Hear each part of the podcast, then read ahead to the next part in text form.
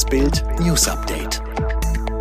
Es ist Samstag, der 15. Januar und das sind die Bild Top-Meldungen am Morgen.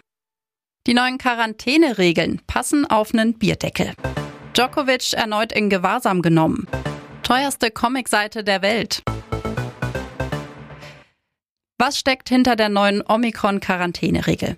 Neues Chaos oder eine Vereinfachung? Bild sagt, die neue Corona-Verordnung passt auf einen Bierdeckel. Verkürzung, Ausnahmen, Freitesten, Schüler. Wichtig, Quarantäne gilt für Kontaktpersonen, Isolation für Infizierte.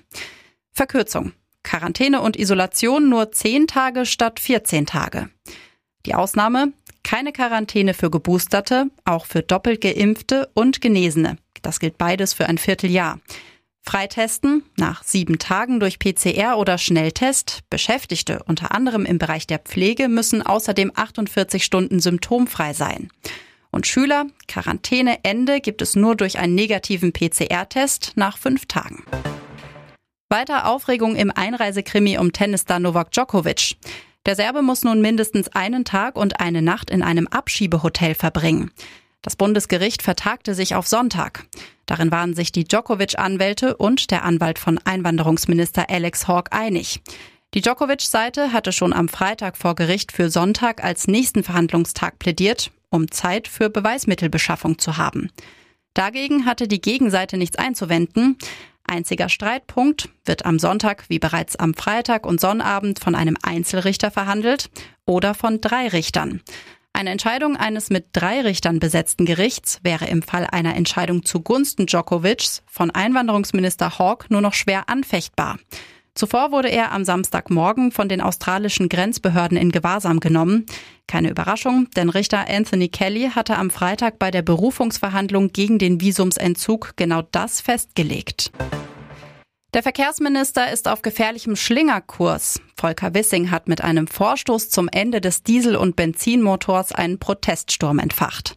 Der Auslöser? Ein Interview Wissings im Tagesspiegel. Dort hatte der FDP-Politiker erklärt, wir müssen die verschiedenen Energieträger dort einsetzen, wo sie am effizientesten sind. Das ist beim Pkw der E-Antrieb. Im Klartext, volle Fahrt voraus für das E-Auto, Vollbremsung dagegen für Wasserstofftechnologie und synthetische Kraftstoffe, also E-Fuels, mit denen Verbrenner auch in Zukunft fahren können. Ein Paukenschlag auf die Motorhaube der gesamten Autobranche, denn von den 49 Millionen Pkw in Deutschland fährt nicht mal eine Million rein elektrisch. Und solange E-Autos und Ladestrom teuer sind, es zu wenig Ladesäulen gibt und die meisten Batterien nicht langstreckentauglich sind, wären künstliche Kraftstoffe eine klimaschonende Alternative. In Sachsen-Anhalt spitzt sich der Mangel an Beschäftigten in der Pflege nach Ansicht von Arbeitsmarktexperten zu. Landesweit waren im Dezember 2021 bei den Arbeitsämtern in der Altenpflege 708 offene Stellen gemeldet. In der Gesundheits- und Krankenpflege waren 346 Stellen frei, wie ein Sprecher der Regionaldirektion Sachsen-Anhalt-Thüringen der Bundesagentur für Arbeit mitteilte. Zudem sei der Zeitraum, in dem Stellen besetzt werden konnten, größer geworden. So waren in Sachsen-Anhalt 2021 im Schnitt in der Altenpflege gemeldete Stellen 245 Tage vakant. Das sei ein Plus von 45 Tagen im Vergleich zu 2020. In der Gesundheits- und Krankenpflege betrug 2021 die Vakanzzeit 176 Tage, 41 Tage mehr als im Jahr zuvor. Englands Prinz Andrew ist seine militärischen Titel und den Status als königliche Hoheit los. Am Donnerstag nahm ihm die Queen alle Ehren. Jetzt kommt raus, im Hintergrund soll Prinz Charles Andrews internes Exil forciert haben. Ein Insider in der Daily Mail. Es war eine schonungslose Entscheidung auf Empfehlung von Prinz Charles und Prinz William, abgesegnet von der Queen. Charles späte Rache, denn während er auf seine Rolle als Thronfolger gedrillt wurde, mit Kindermädchenaufwuchs ins königliche Korsett gezwängt wurde, genoss der zwölf Jahre jüngere Andrew die volle Liebe seiner Mutter und uneingeschränkte Narrenfreiheit. Nun spielt Charles der Missbrauchsprozess gegen Andrew in die Karten, er stellt seinen egozentrischen Bruder kalt. Ein Palastmitarbeiter zu Bild. Zwischen beiden gibt es eine lange Fehde. Das ist jetzt eine späte Rache. Charles dürfte sich insgeheim ins Fäustchen lachen. Für Spider-Man-Fans ist die Seite unbezahlbar. Bei einer Auktion brachte sie umgerechnet 2,9 Millionen Euro.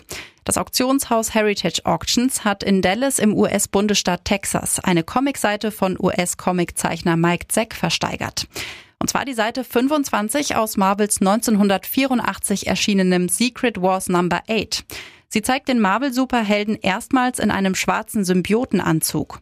Auf dieser Grundlage entwickelte sich später die Marvel-Figur Venom. Die Versteigerung der Seite begann mit einem Einstiegspreis von umgerechnet etwa 289.000 Euro. Der Preis ging dann schnell durch die Decke. Mit dem erzielten Preis handle es sich dabei um die teuerste je versteigerte Comic-Heft-Seite, wie das Auktionshaus mitteilte. Wer sie kaufte, wurde zunächst nicht mitgeteilt. Alle weiteren News und die neuesten Entwicklungen zu den Top-Themen gibt's jetzt und rund um die Uhr online auf Bild.de.